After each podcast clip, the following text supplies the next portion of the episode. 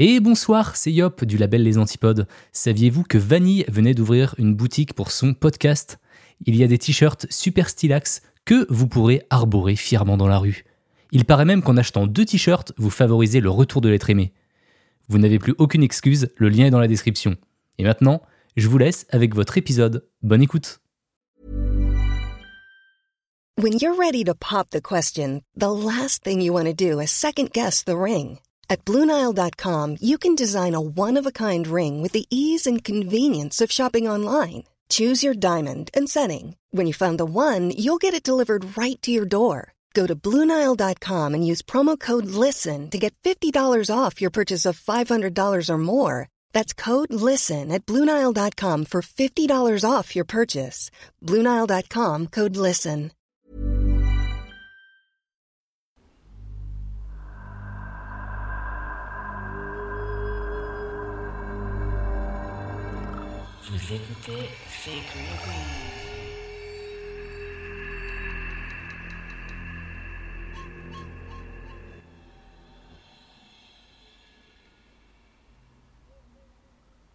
Hello, hello, welcome back pour un nouvel épisode de C'est Creepy, podcast dans lequel je vous parle de tueurs et tueuses en série paranormales et mystères en tout genre.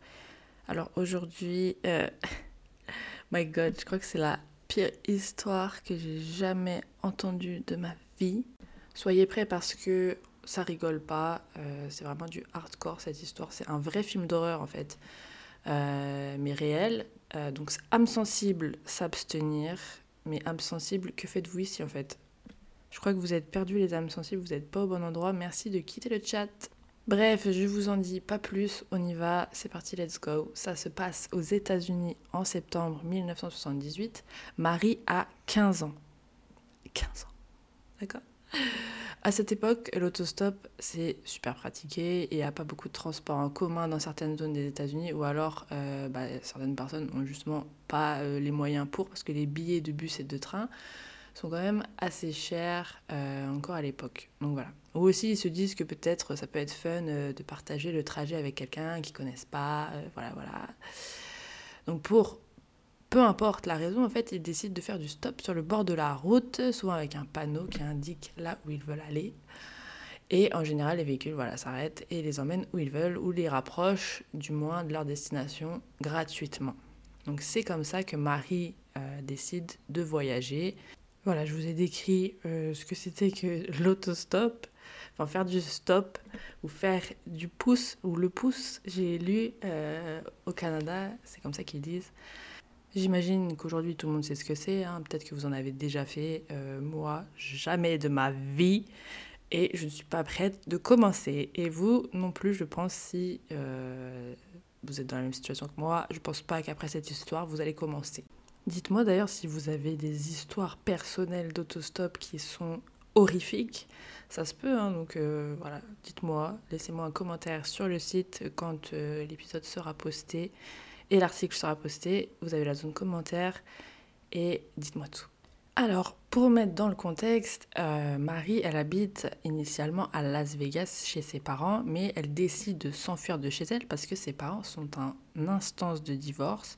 Ça se passe pas bien du tout et l'ambiance à la maison, elle est pas terrible. Donc, elle décide de partir toute seule à 15 ans. Elle est à la rue pendant quelques temps, elle fait ce qu'elle peut, euh, elle trouve refuge dans des voitures abandonnées, enfin abandonnées, je sais pas, ça disait des voitures ouvertes, donc j'imagine que euh, si elle reste dedans, c'est qu'il y a personne qui vient euh, si souvent que ça dans la voiture, donc on va dire abandonnée. Et elle a pour projet de faire du stop jusqu'en Californie pour rejoindre son grand-père qui habite là-bas à Berkeley. Donc c'est environ à 9 heures de route, c'est un sacré trajet à faire toute seule, avec des inconnus, en plus de ça, euh, enfin je trouve personnellement. Euh, et elle le fait, elle arrive chez son grand-père, comme prévu. Voilà, saine et sauve en entier. Au bout d'un moment, Marie revient sur sa décision, voilà, Las Vegas, ça lui manque, et elle veut y retourner. Donc elle se dit qu'elle va faire pareil, elle va faire du stop à nouveau, jusque Las Vegas, elle l'a fait une fois, c'était cool, et bon bah voilà, elle va le refaire pour le retour, pas de problème théoriquement. Mais cette fois-ci, ça va pas se passer aussi bien qu'à l'aller. Je sais pas si vous êtes prêts en fait. oh my god. Je rappelle, on est en septembre 1978. Marie a 15 ans, elle fait du stop sur le bord de la route avec un panneau qui indique qu'elle veut se rendre vers le sud. Et cette fois-ci, elle n'est pas toute seule, il y a deux personnes avec elle qui font du stop. Euh, voilà. Donc c'est rassurant, on va dire. Et ils veulent aussi aller vers le sud. Détail très important. Marque-page mental sur ce détail. Ils sont trois sur le bord de la route. Un van s'arrête à leur niveau. C'est un van bleu avec un homme assez âgé au volant. Alors ils sont tous contents, hein, bien sûr. Un van c'est super, on va pouvoir tous monter et partir vers le sud ensemble, trop bien. Mais là, l'homme au volant leur met le haut là et il leur dit Je ne peux prendre qu'une personne. Ils se regardent, ils se disent euh, Bah, c'est chelou, le van il est grand et en plus il est vide. Enfin, tu peux tous nous emmener, pourquoi une seule personne? Et le mec répond Je peux prendre qu'une seule personne. Ok. Faut savoir que Marie, ce jour-là, elle a vraiment très hâte de rentrer chez elle. Elle est désespérée. Euh, elle dit qu'elle supporterait pas de rester un jour de plus dehors. Donc elle regarde les deux autres et elle leur dit bah, Je vais y aller si ça vous dérange pas parce que je suis fatiguée, euh, j'ai très envie de rentrer. Euh, voilà, je dois y aller. Et les deux autres, tout de suite, ils la mettent en garde. Ils lui disent euh, bah, Tu devrais pas monter dans son van. c'est louche en fait. Son van, il est vide. On voit tout ce qu'il y a à l'arrière. Il n'y a rien en fait. Il y a de la place pour nous tous, mais il veut prendre qu'une seule personne. Enfin. Allô? Marie regarde le mec en question. Il a l'air d'un grand-père inoffensif voilà, pour elle, il n'a pas l'air méchant. Et elle est vraiment fatiguée, donc elle réfléchit pas plus que ça. Elle monte. Les deux autres restent sur le bord de la route et le van démarre.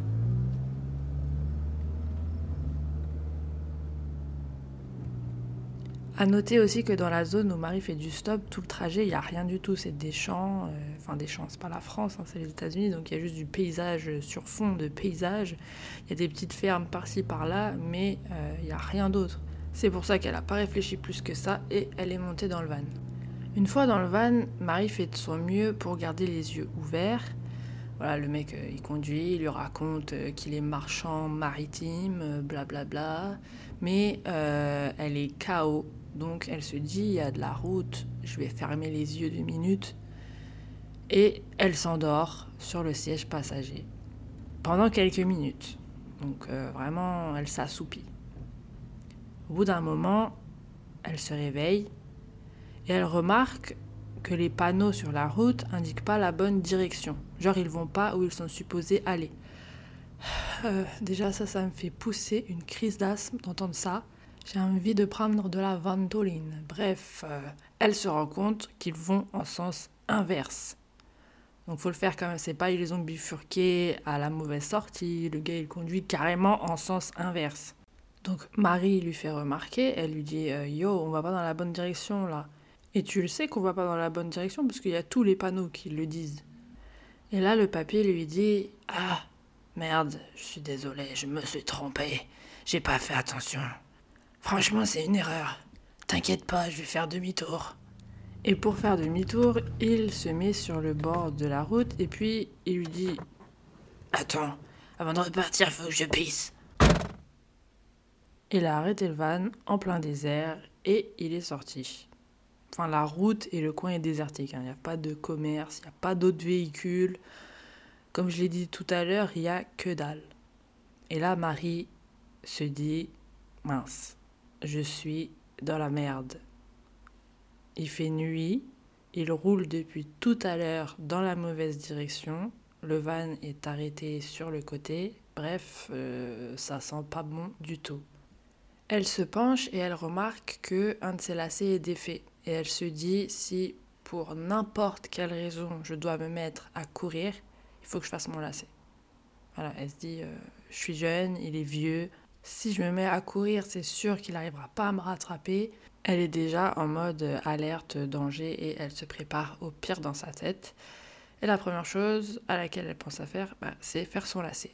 Donc elle ouvre la porte du van et elle descend pour refaire son lacet. Et c'est là que Marie se prend un coup de marteau sur le crâne. Elle perd connaissance directe. Quand elle se réveille, elle est attachée à l'arrière du van, toute nue. Et c'est là que le vieil homme viole Marie six fois à l'arrière du van. Et pendant tout ce temps, elle est éveillée et elle lui demande pourquoi il fait ça, mais pas de réponse. Marie est complètement bloquée, attachée de tous les côtés, elle a juste envie de mourir à ce moment-là. Et elle n'arrête pas de lui répéter, s'il vous plaît, laissez-moi partir, je dirai rien à personne, juste laissez-moi partir, détachez-moi s'il vous plaît. Mais il continue jusqu'au lever du soleil. Je crois à un moment il s'endort aussi, enfin bon bref, ça change rien parce que de toute façon elle est bloquée, elle peut vraiment rien faire, elle est attachée, euh, voilà. Et il finit par lui dire, tu veux que je te libère? Je vais te libérer.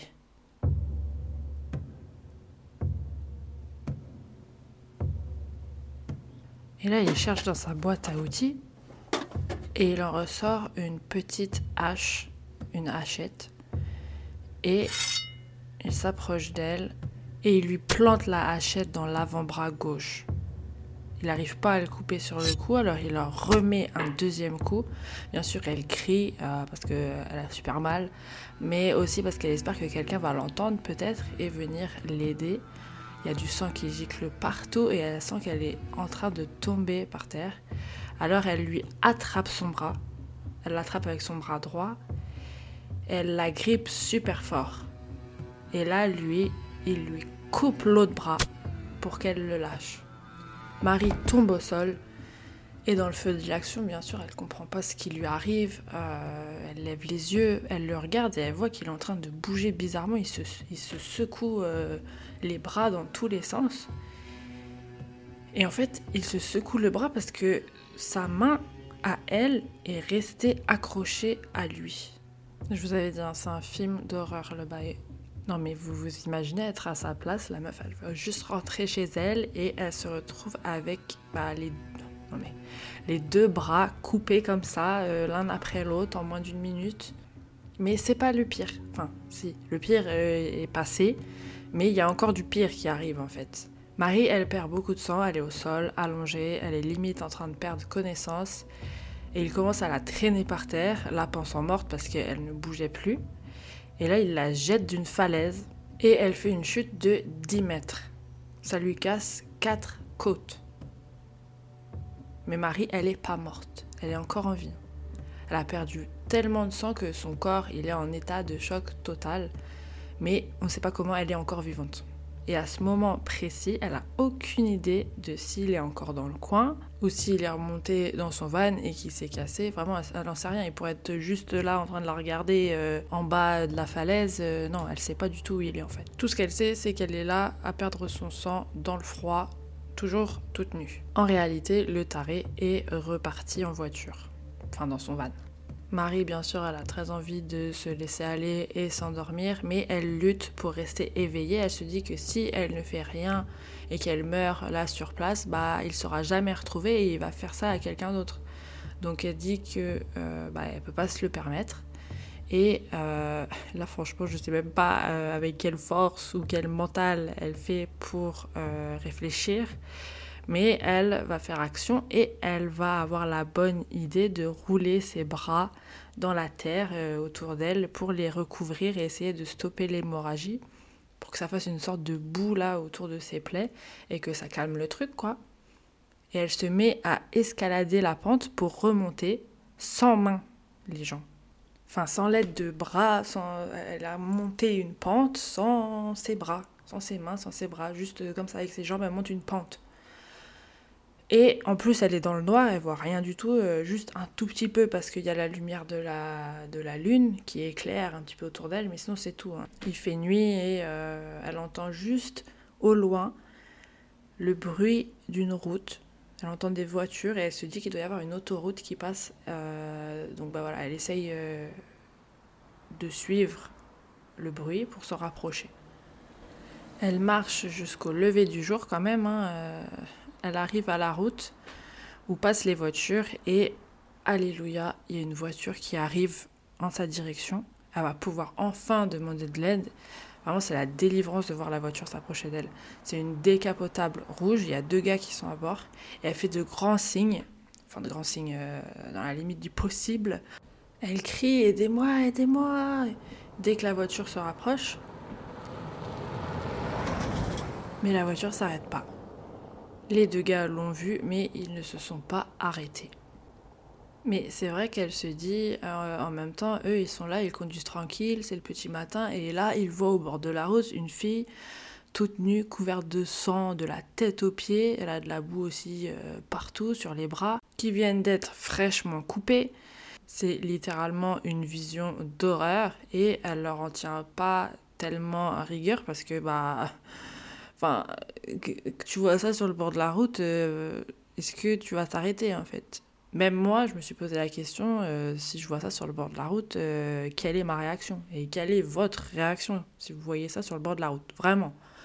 Sans penser à, euh, oh là là, faut qu'on s'arrête, parce que là, vous avez entendu son histoire. Mais si vous, demain, vous allez au travail et vous prenez votre voiture, il est 6 heures du matin et bah, sur l'autoroute, sur le bas-côté, vous voyez ça, je sais pas si vous allez tous vous arrêter. Je sais qu'il y a des gens, ils supportent même pas une aiguille ou une goutte de sang, donc je doute que beaucoup réussissent le test, euh, on peut parler de réussite, mais euh, que beaucoup euh, s'arrêtent pour l'aider, parce que voilà. S'il y a ça dans le coin, on se dit bah, qu'est-ce qui lui a fait ça? Peut-être que la personne dangereuse est encore là. Enfin bref, il y a tellement de choses qui peuvent passer dans la tête.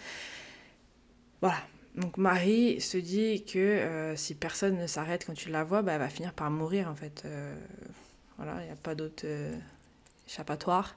Mais par chance, une deuxième voiture passe et là elle se dit bon, j'ai une deuxième chance. Et par chance, effectivement, la voiture s'arrête. C'est un couple qui voyage pour leur lune de miel et ils se sont perdus, ils ont pris la mauvaise sortie et voilà, bref, ils sont sur la route de Marie. Et bah, ils s'arrêtent tout de suite, ils la font grimper dans la voiture et ils foncent.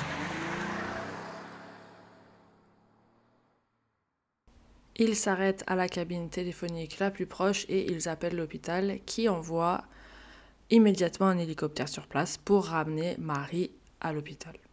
Quand elle arrive, elle a déjà perdu plus de la moitié du sang de son corps.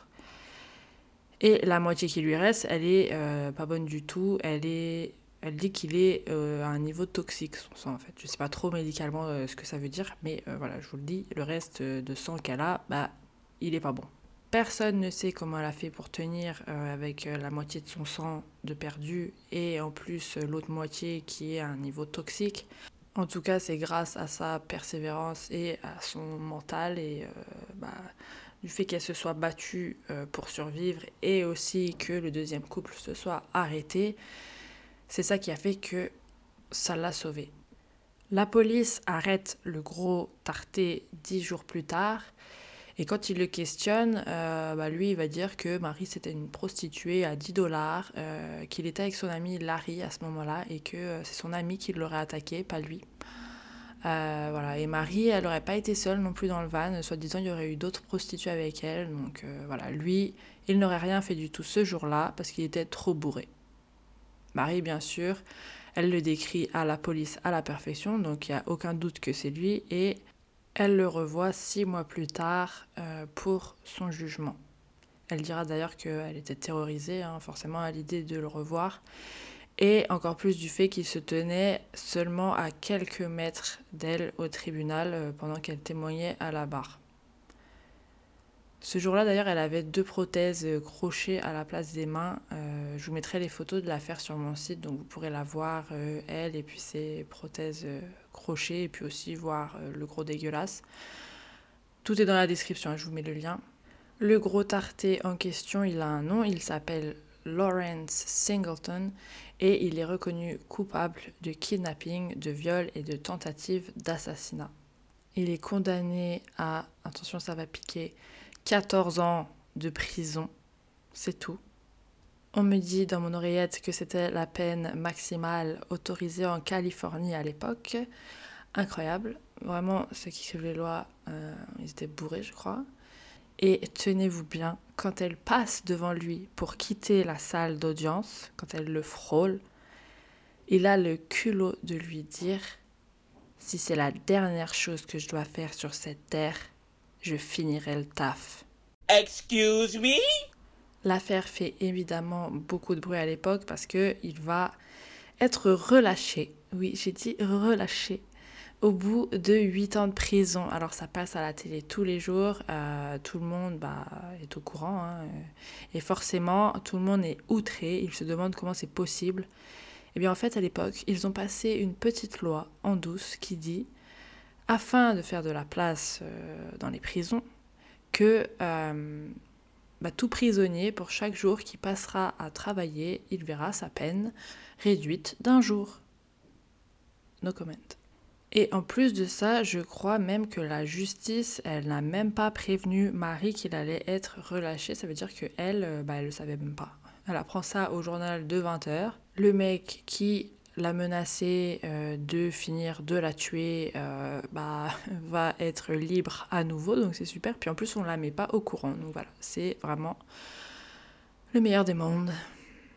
La date à laquelle il va être libéré est annoncée publiquement, mais les gens euh, ne l'acceptent toujours pas. Donc ça fait tellement hurler l'opinion publique qu'au final, il décide de ne plus le libérer, en tout cas pas tout de suite, mais du coup, euh, pour faire de la place, il doit quand même être envoyé ailleurs. Donc euh, l'administration pénitentiaire se dit, bon, bah, on va l'envoyer en Californie, mais le maire de Californie, il dit... Nope. Il n'en veut pas, donc euh, du coup, il prévoit de le placer ailleurs, en Floride, avec de la famille à lui. Euh, pas au maire, hein, mais à Lorenz. Euh, mais les gens en Floride, ils sont totalement contre également, donc ils manifestent toute la journée et leur volonté est respectée. Il ne sera pas envoyé en Floride. Mais du coup, ils vont le foutre où? San Francisco refuse également de l'accueillir et euh, un à un, les États euh, bah, vont refuser de recevoir le prisonnier sur leur territoire. Ils vont leur dire euh, direct. De la même manière, ils finissent par le transférer en douce à l'abri des regards dans un hôtel à San Francisco, mais l'info fuite et il y a des manifestants qui se regroupent autour de l'hôtel et ils sont prêts à le défoncer. ah là là. Au final, ils sont obligés de l'escorter et de l'emmener ailleurs à nouveau. Donc euh, bref, il n'y a personne qui veut de lui et tout le monde se le refile comme une patate chaude. Ils finissent par le placer dans un appartement je ne sais où et à nouveau des manifs euh, se forment et les gens veulent lui faire la peau à tel point que maintenant à chaque fois qu'ils le déplacent ils sont obligés de lui faire enfiler une veste par balle. Là, ils en ont marre, hein, donc euh, ils le mettent dans une caravane à San Quentin, je sais pas comment ça se dit, euh, le temps qu'il finisse sa période de, liberté conditionnelle et ensuite, malheureusement, bah, il sera relâché euh, dans la nature et il pourra aller où bon lui semble. Mais pour l'instant, bah, il est obligé de rester dans la caravane. Au final, dès qu'il est officiellement libre, il déménage en Floride. Quelqu'un lui offre même euh, de l'argent pour partir euh, très loin à tout jamais, mais apparemment euh, non, il a envie de rester aux États-Unis. voilà. Il est toujours dans les parages. Il est arrêté plusieurs fois pour vol. Il vole un appareil photo jetable à 10 dollars. Il est condamné à 60 jours de prison. Et puis quelques mois plus tard, euh, bah, il vole un chapeau à 3 dollars et il fait deux ans de prison cette fois-ci. Il dira au juge bah, qu'il faut l'excuser car euh, il n'est, je cite, qu'un vieil homme confus et stupide. Tout à fait. Malheureusement, et je pense que on s'en doutait tous et on l'a tous vu venir. En 1997, un de ses voisins appelle la police après l'avoir vu attaquer une femme à son domicile. La police retrouve chez lui le corps de Roxanne Hayes, une mère de trois enfants de 31 ans, qu'il avait payé pour ses services de prostituée. Il l'a assassinée en la poignardant 12 fois dans le visage et la poitrine, si violemment que quand il ouvre la porte au policier, bah, il a du sang partout sur lui. Puis il se cache même pas, hein. il ouvre à la police, euh, voilà, au calme, euh, avec le sang partout, euh, vraiment con et stupide comme il dit. Bien sûr, enfin bien sûr. En vrai, il n'y a jamais rien de sûr avec la justice américaine, mais il est arrêté et condamné à mort en Floride. Et je vous lis un passage de Wikipédia qui dit Après avoir interviewé Larry Singleton, un journaliste déclare Ce qui m'a le plus surpris, ce n'est pas sa condamnation c'était que Larry Singleton avait tellement digéré ses crimes dans son esprit qu'il considérait qu'il ne méritait aucune punition. Juste avant la fin de la libération conditionnelle de Singleton, Donald Stahl, le procureur du comté de Stanislaus, il écrit Stanislaus, donc on va dire que c'est Stanislaus, euh, le procureur déclare, je pense, pour le moins, que Larry Singleton est pire aujourd'hui. Il n'a pas endosser la responsabilité de ses actes. Il vit dans un pays fantastique et bizarre dans lequel il prononce son propre acquittement chaque jour. Il n'accepte pas sa responsabilité et ne se résoudra pas à ne plus jamais recommencer. Il dit qu'il n'a jamais mutilé euh, Marie. Et il dit, par rapport au meurtre de Roxane, je suis désolé pour la mort de cette femme. Je devrais porter ça sur ma conscience jusqu'à la fin de ma vie. Donc voilà, complètement barjot le mec. Et il reconnaît rien du tout. Enfin, comment tu peux pas, comment tu peux reconnaître de ne pas avoir mutilé Marie? Elle est là, elle a deux crochets à la place des mains. Enfin, à un moment, euh, allô? Marie est supposée recevoir 2,56 millions de dollars d'indemnisation de la part de Lawrence. Mais bien sûr, le mec, il n'a pas un rond. Euh, il a 200 euros sur son compte épargne. Euh, enfin, 200 dollars. Et donc, bah, elle les reçoit jamais. Et en plus de ça, Lawrence, il claque en prison en 2001 d'un cancer avant son exécution, donc il euh, n'y a aucun espoir euh, qu'elle voit l'argent un jour. Je ne sais pas pourquoi c'est pas l'État qui paye dans ces cas-là d'ailleurs, parce que c'est bizarre, euh, quand il faut payer les cautions, ils encaissent. Mais quand il faut dédommager les victimes, bah, c'est aux criminels de le faire, genre comme s'ils sont tous dans une situation financière incroyable. Surtout pour la plupart, c'est à cause de leur situation financière qu'ils en arrivent là. Enfin, mm, it's debatable. Peut-être pas dans ce cas-là parce que franchement j'ai aucune info sur l'enfance euh, du monsieur. Mais en général, dans les affaires criminelles, c'est toujours euh, le même schéma. Euh, voilà, élevé dans la pauvreté, blablabla, blablabli, blablablou. En tout cas, Marie ne verra jamais les 2,56 millions de dollars d'indemnisation. C'est peut-être juste, euh, juste euh, son avocat, je ne sais pas, qui a dû demander euh, symboliquement à ce qu'une somme soit nommée à titre d'indemnisation. Euh, voilà, mais bon, il savait, si c'est lui qui l'a demandé, il savait que euh, Lawrence euh, pas, enfin, il était pas riche ou quoi. Enfin, qui peut rembourser 2,56 millions de dollars, à part si c'est Robert Durst. Enfin, voilà quoi, vous avez compris. Marie, par la suite, elle s'est mariée, elle a eu des enfants et elle est artiste. elle fait des portraits de famille ou voilà, juste des portraits au pastel. À cause de cette affaire et de la récidive, la justice daigne enfin créer une loi qui empêche la libération anticipée de criminels qui ont commis des actes de torture. Merci. La Californie passe une autre loi, la Singleton Bill, qui rallonge la peine de 25 ans de prison à la prison à vie. Donc voilà, donc finalement, il pouvait le faire, il fallait juste attendre que euh, une fille de 15 ans se fasse couper les deux bras. Et que, pardon, excusez-moi, parce que non, ça ne suffisait pas qu'elle se fasse couper les deux bras, vu qu'il a été en prison 14 euh, ans, enfin 8 ans, pardon. Euh, il fallait que une fille de 15 ans se fasse couper les deux bras, et puis que la personne recommence en tuant une mère de famille. Voilà. Là, c'est bon, ils peuvent créer une nouvelle loi. Voilà, c'était l'histoire de la survivante Mary Vincent. Euh, je crois que c'est, comme je vous l'ai dit, la pire histoire que j'ai jamais entendue. Euh, je sais pas pour vous, je sais pas si vous la connaissiez. C'est bizarre parce que je trouve que on n'en parle pas beaucoup euh, en France. En tout cas, j'ai jamais entendu euh, quelqu'un en parler en France. Bref. Euh, donc vraiment l'autostop, je sais pas comment les gens font. Moi je pourrais pas. Déjà je fais même pas de covoiturage euh, blabla car là parce que je sais pas c'est dangereux pour les femmes je trouve. Mais bon, Disons plutôt que les hommes de ce type rendent ça dangereux pour les femmes, parce qu'à la base, c'est pas dangereux de prendre une voiture. hein. Voilà, donc mon conseil, ce n'est pas ne faites pas de l'autostop, mon conseil, c'est arrêtez de tuer. C'est pas compliqué.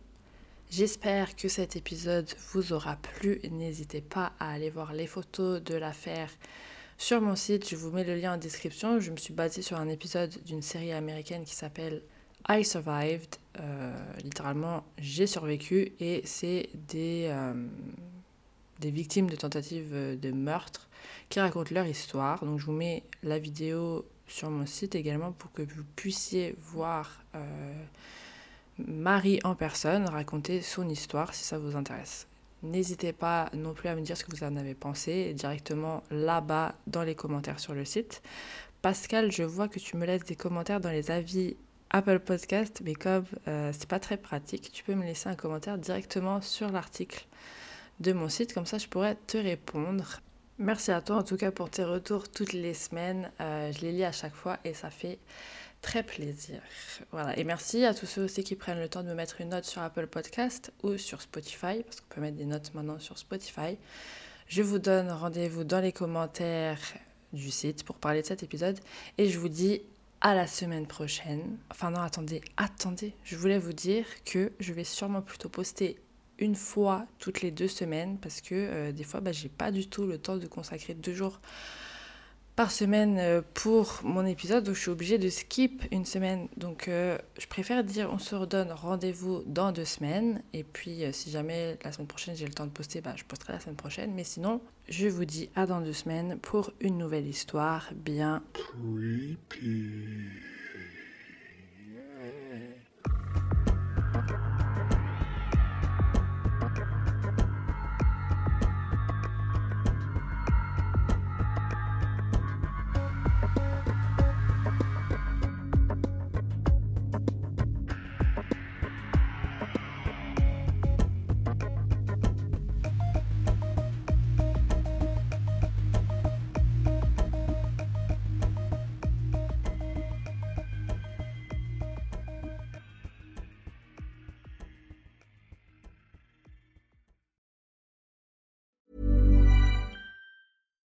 When you make decisions for your company, you look for the no brainers. And if you have a lot of mailing to do, stamps.com is the ultimate no brainer. It streamlines your processes to make your business more efficient, which makes you less busy.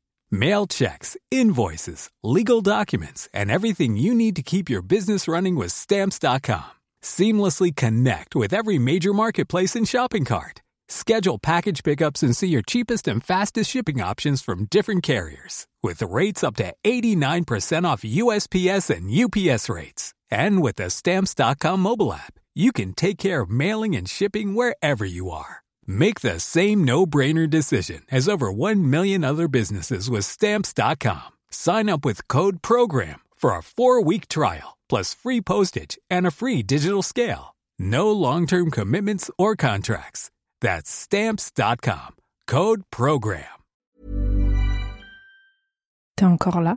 Envie d'écouter plus d'épisodes de C'est Creepy? Une douzaine d'épisodes exclusifs t'attendent sur mon Patreon. Ouais, une douzaine. Voici un petit aperçu de ce qui t'attend. Oui, mais un pistolet d'alarme, c'est pas une arme. Tu sais, c'est des balles à blanc, en fait. Ok. C'est pour faire peur. Ah, mais... Je me suis dit, peut-être le pistolet, il fait radio réveil ou je sais pas ce qu'il s'appelle. Candy a dû s'emparer de la hache et pour ce faire, elle a dû distraire Betty en lui mordant la main. Ensuite, elle frappe Betty à l'arrière du crâne avec la hache. Sauf qu'à l'époque, ils sont pas très très microbes et bactéries. Du coup, Charles décide d'écourter son séjour à Paris et rentre au Glandier le 3 janvier au bout de sa vie, ou plutôt au bout du rouleau de PQ. Et c'est Marie. Vu qu'il y avait des doutes de meurtre, prouvez à tout le monde que ce n'est pas un meurtre, prouvez que c'est un suicide. Refaites les tests, montrez que bah voilà, avec la corde, nanana, lancez le truc par, par dessus bord. Non, ils ont rien fait. C'est aberrant. Quelle indignité. Sache que tu peux aussi dès aujourd'hui rejoindre mon Patreon gratuitement pour tester et écouter un épisode exclusif. Tu auras tout de suite accès à l'épisode sur la macabre histoire d'Edgin, mais aussi à la version vidéo de mes épisodes publics que je commence à filmer pour que vous ayez accès aux coulisses. Pour rejoindre, rien de plus simple. Tu trouveras le lien Patreon dans la description de cet épisode. À tout de suite pour plus d'histoires bien Creepy.